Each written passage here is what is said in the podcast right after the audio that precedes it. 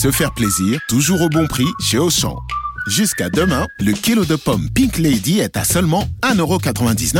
À ce prix-là, je tombe dans les pommes. 1,99€, c'est un prix qui ne rigole pas. Et en plus, elles sont origine France. Comme toutes nos pommes, c'est ça le pouvoir d'acheter français chez Auchan. Auchan, avec plaisir. 1,99€ le kilo de pommes Pink Lady, origine France, variété Crips Pink, catégorie 1, calibre 170-201 grammes. Existe en Barket Kids ou 6 fruits. Valable dans vos magasins et drive Auchan participants et en livraison à domicile. Vous écoutez RMC, RMC jusqu'à 9h. Apolline Matin. Face à face, Apolline de Malherbe.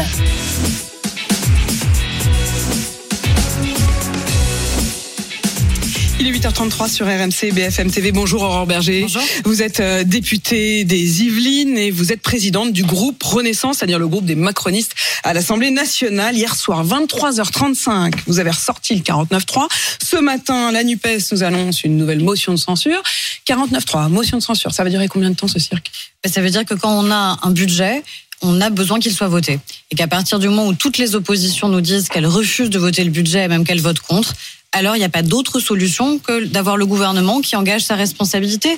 Et c'est finalement quelque chose d'assez équilibré. Le gouvernement engage sa responsabilité, donc prend le risque de pouvoir chuter, de pouvoir tomber. Et donc, en effet, on a le dépôt des motions de censure. Après, on peut reparler surtout de ce qui s'est passé et de la manière avec laquelle la précédente motion de censure a été certes rejetée, mais a été votée conjointement par tout le bloc de gauche y compris la gauche dite de gouvernement, avec Ça a le mis en colère le, voix le- du le président hier soir. On va, les- on va l'écouter dans un instant. Mais Aurore Berger, pardon, je, je reviens quand même sur ce qui s'est passé cette nuit. Euh, c'est le troisième 49.3 en 10 jours. Vous n'allez pas tenir 5 ans comme ça. Mais on est sur un cas qui est particulier, qui est la question du budget. Les Oui, enfin, oppositions en ont fait qui va se retrouver tous les années. tous les ans, ça c'est certain. Mais en même temps, vous avez les oppositions qui en ont fait une question de principe.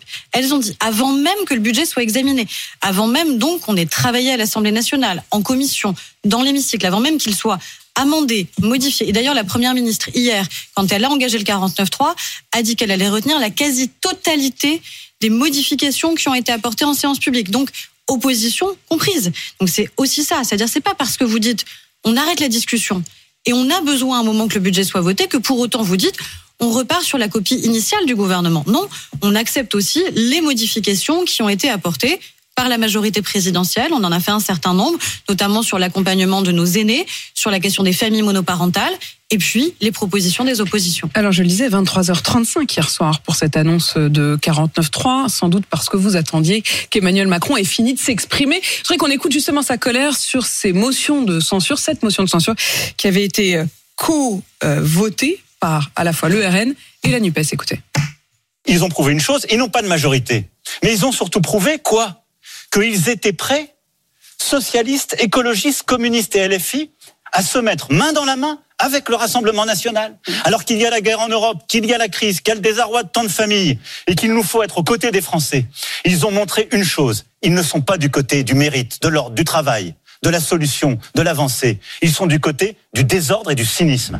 du désordre et du cynisme et il a ajouté on l'a vu le roi est nu mais enfin le roi est nu Euh, ça vaut aussi pour euh, pour vous pour Emmanuel Macron lui-même il vous reste quoi comme Ah, ce qu'on a vu, c'est quand même un moment politique qui est fondateur pour les oppositions. Il y a deux solutions. Soit ils se disent clairement aux Français, demain on est prêt à gouverner ensemble. Demain on est prêt à former un gouvernement de coalition qui va de l'extrême gauche à l'extrême droite en passant par les socialistes, par les communistes, par les écologistes. Parce que c'est cette,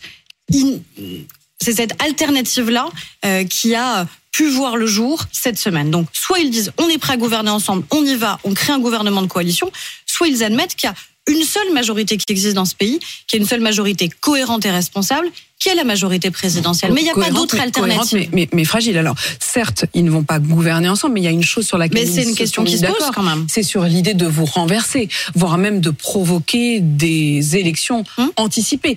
Euh, si demain, euh, finalement, les LR relevés de leur euh, moment de fragilité du parti, euh, puisqu'ils sont en train de traverser cette élection interne, si demain les LR se disent au fond, bah, on va tous se mettre d'accord pour une motion de censure à minima, mais qui permette au, moins de vous renverser, là, pour le coup, le roi sera nu.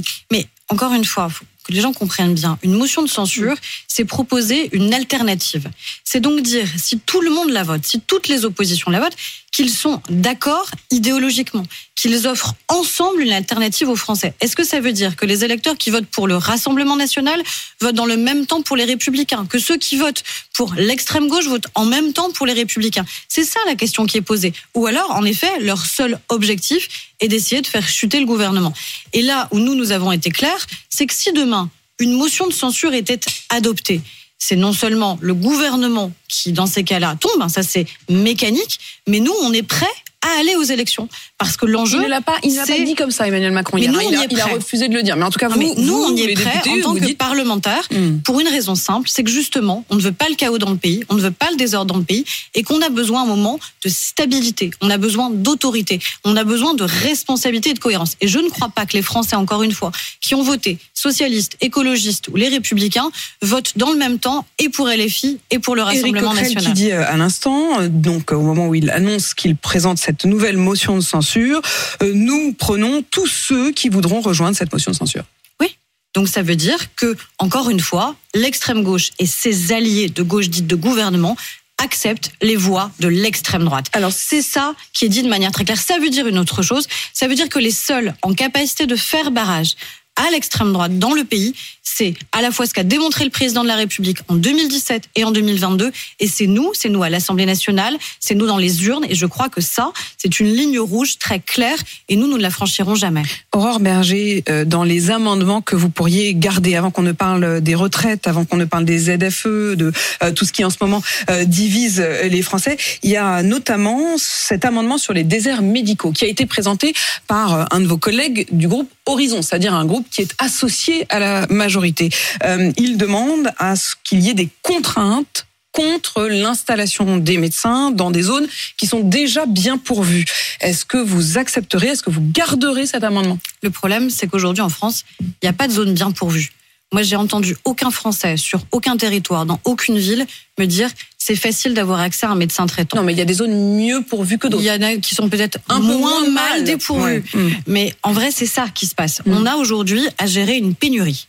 À gérer une pénurie notamment de médecins généralistes.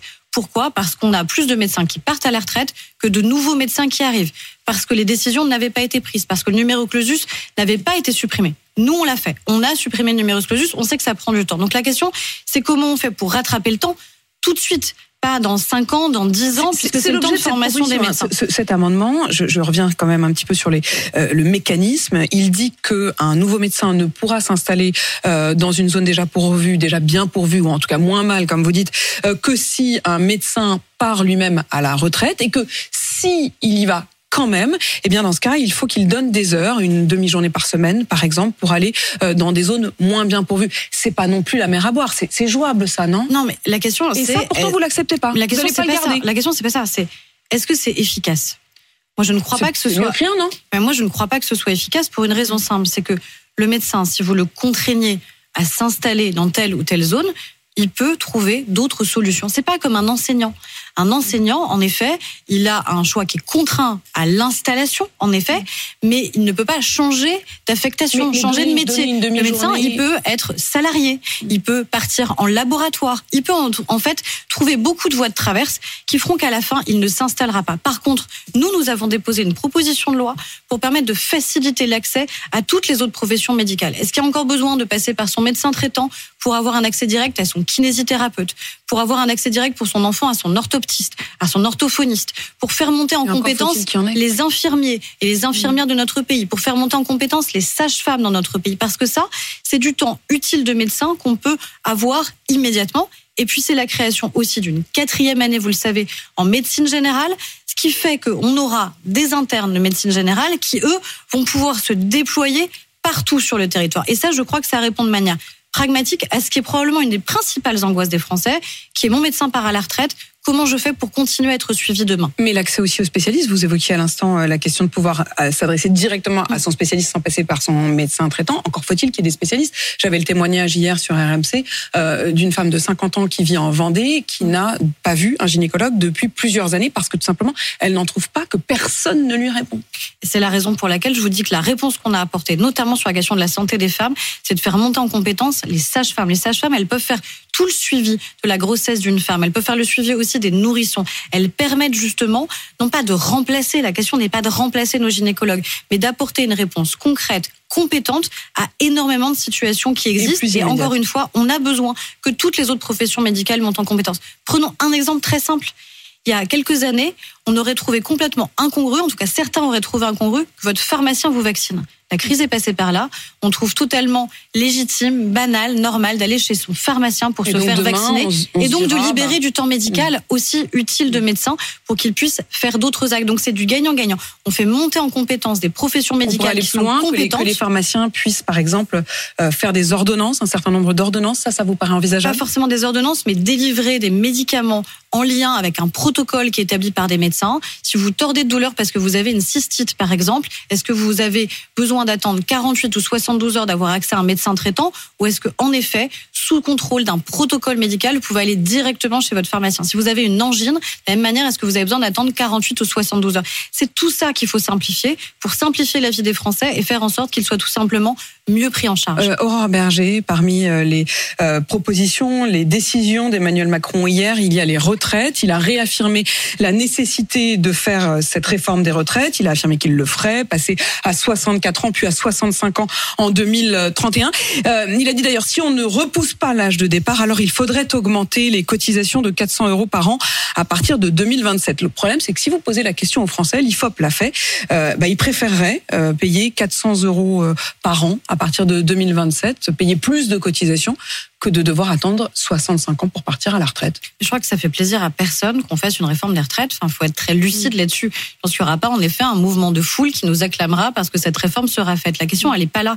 Elle n'est pas la popularité ou le gain à faire euh, cette réforme. Elle est la nécessité ou non de la conduire. Et je crois qu'on a là-dessus, il y a la nécessité de le faire. Non, parce que 10 à Sur 12 l'urgence, milliards d'euros de 2027. déficit, 10 à 12 milliards d'euros de déficit. Alors certains peuvent considérer que c'est pas un problème, qu'on peut vivre en permanence endetté, priorité. que c'est de la dette et puis que c'est de l'impôt différé, que c'est d'autres qui paieront. Ou alors on peut considérer que quand on est aux responsabilités, notre devoir, ben, c'est justement de prendre ses responsabilités et de dire la vérité. Et dire la vérité, c'est pas toujours agréable, mais encore une fois, c'est ce qui fait à mon avis la différence entre ceux qui sont responsables et ceux qui préfèrent le désordre. Et donc la réforme des retraites, oui, nous la conduirons. Pourquoi? Nous la conduirons pour ne pas augmenter les cotisations, pour ne pas baisser les pensions de retraite, parce que c'est ça le premier message aussi à dire à celles et ceux qui sont aujourd'hui à la retraite. S'ils veulent continuer à bénéficier de leur pension de retraite, à bénéficier aussi de ce que nous avons fait, revaloriser leur retraite, alors ça veut dire aussi qu'on doit tous faire un effort et travailler un peu plus longtemps.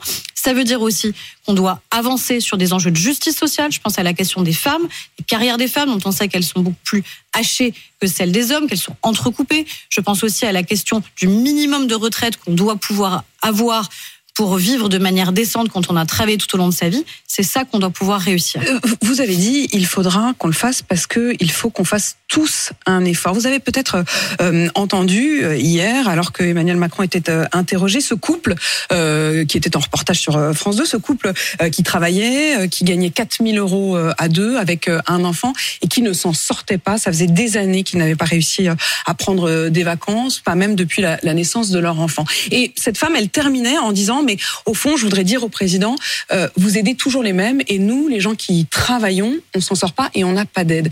Qu'est-ce que vous lui répondez là-dessus, sur cette question qui où on sent bien qu'il y a un début de division des Français, le sentiment que ceux qui bossent et qui ne s'en sortent pas, même avec 4000 euros de revenus pour le foyer, euh, ils se sentent démunis? Mais je l'entends parce que malheureusement, c'est une réalité que vivent un certain nombre de Français de se dire, nous, on fait face au choc de l'inflation et on a l'impression en permanence Mais que d'autres voilà. sont aidés. Hmm. Le sujet, c'est en effet, comme vous le dites, de pas faire entrer en confrontation celles et ceux qui sont les plus précaires, qui sont les plus vulnérables et sur lesquels on a besoin que l'État soit présent. Quand on le fait, par exemple, sur le mode de garde pour les familles monoparentales, je crois pas que ce couple-là remettrait ça en question parce que c'est légitime d'accompagner ceux qui sont les plus fragiles et les plus vulnérables. Mais par contre, il faut le faire dans la justice. Et la justice, c'est quoi? C'est la question du travail, c'est la question de la rémunération du travail. C'est ce qu'on a fait. C'est ce qu'on fait quand on permet de défiscaliser, par exemple, les heures supplémentaires pour que ceux qui travaillent plus à la fin du mois gagnent plus. Mais ils vont se retrouver Pour se parfois dire- avec beaucoup de pression. Je, je- je pense notamment à euh, ces ZFE. Vous avez confirmé Ça, cette c'est semaine. autre chose. Mais non, parce que c'est la même chose. En fait, ce couple, on l'a bien vu, il vit dans une zone rurale, il a besoin de se déplacer pour aller travailler, pour emmener leur enfant euh, à l'école. Mmh. Et ils vont se retrouver d'ici un an et demi, c'est demain à devoir euh, changer de voiture s'ils veulent pouvoir rentrer dans les centres-villes. Les ZFE, ça va imposer d'avoir une voiture propre. Si vous avez une voiture polluante, c'est-à-dire souvent les voitures les plus anciennes, des gens les plus modestes, vous ne pourrez plus rentrer dans les villes. Là encore, on a un enjeu de réconciliation. Est-ce qu'on se dit oui ou non que la question de la transition écologique est une priorité Est-ce qu'on se dit que 40 000 Français qui décèdent chaque année du fait de la pollution de l'air, ça doit être une priorité, comme on l'a fait dans d'autres cas, quand on parlait de la crise sanitaire, à un moment, on a pris des mesures qui étaient des mesures extraordinairement puissantes et contraignantes. Pourquoi? Parce qu'à un moment, il fallait les prendre et qu'il fallait sauver des vies. Là, on a cette enjeu. On que peut pas nous dire en suffisamment de permanence. moyens de l'autre côté? C'est-à-dire que parce que cette, cette La question, c'est décision- l'accompagnement. Cette décision, euh, je veux bien, mais dans ces cas-là, il faut vraiment mettre les, les moyens et, et, et le compte n'y est pas. La voiture électrique est encore extrêmement chère et c'est une source d'angoisse pour tous ceux qui se disent, ben, dans un an et demi, si j'ai pas sur, changé de sur voiture, les ZFE, l'idée n'est pas euh, vous passez d'une voiture diesel d'il y a 30 ans à une voiture électrique, sinon vous pouvez plus rentrer. C'est évidemment pas ça l'objectif. C'est de dire on ne peut pas aujourd'hui être encore une fois responsable et honnête et dire que la question de la transition écologique et énergétique ne nous concerne pas. C'est pas vrai. Et d'ailleurs, tous les parents que vous évoquez, c'est l'une des principales causes d'inquiétude. C'est la santé de leur enfant, c'est la question de la santé environnementale, c'est la question de la pollution, c'est la question de l'alimentation. La question, c'est comment on fait pour accompagner les Français qui, à un moment, n'ont pas les moyens.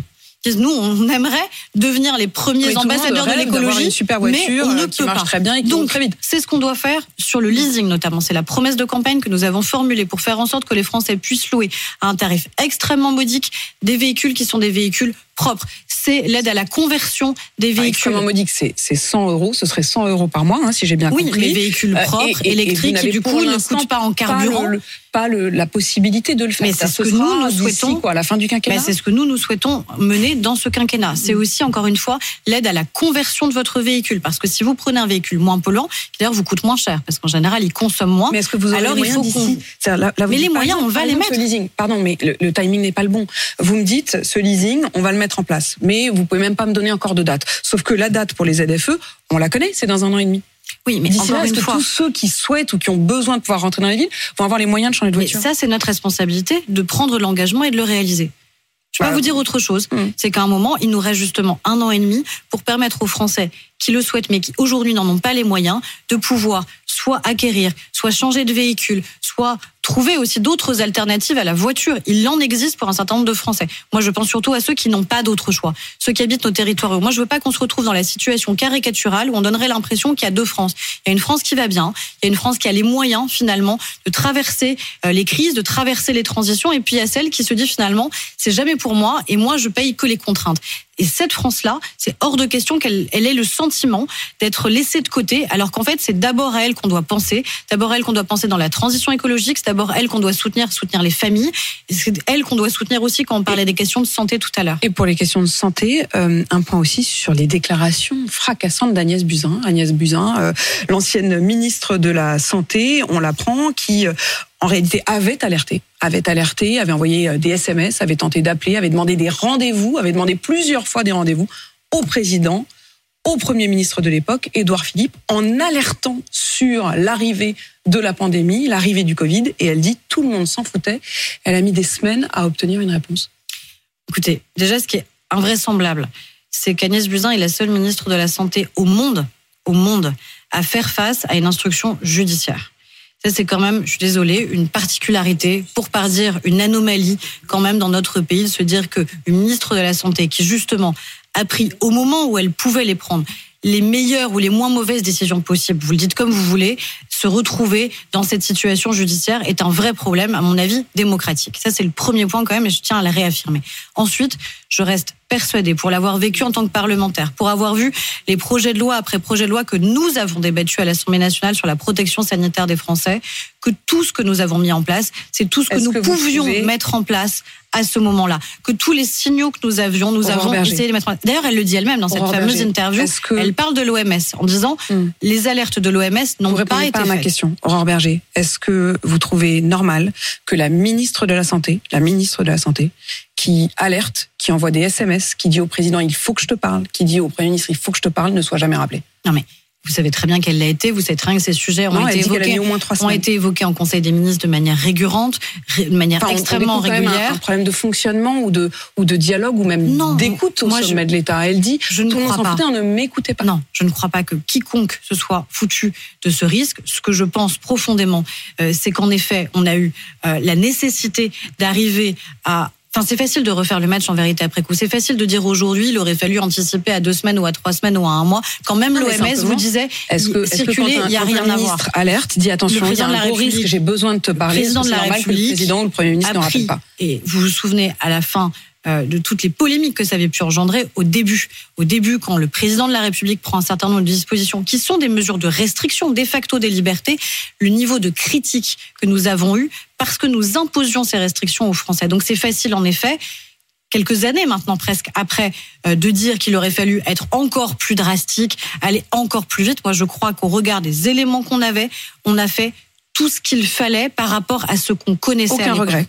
Mais il y a forcément des regrets. Il y a forcément des regrets parce que c'est une crise mondiale qui nous a emportés, parce qu'il y a un effet de sidération qui a existé, qui nous a tous individuellement emportés. Ça, c'est une certitude. Mais à la fin, heureusement, je crois qu'on a fait du mieux possible, très sincèrement. On l'a fait en tant qu'élu, on l'a fait en tant que parlementaire, le président l'a fait, le premier ministre de l'époque l'a fait, pour protéger au mieux les Français, y compris face à des critiques extrêmement violentes par rapport aux décisions qui étaient difficiles à prendre mais nécessaires. Aurore Berger, présidente du groupe Renaissance à l'Assemblée nationale, députée des Yvelines, merci d'avoir répondu à mes questions. Il est 8h53 sur RMC BFM TV.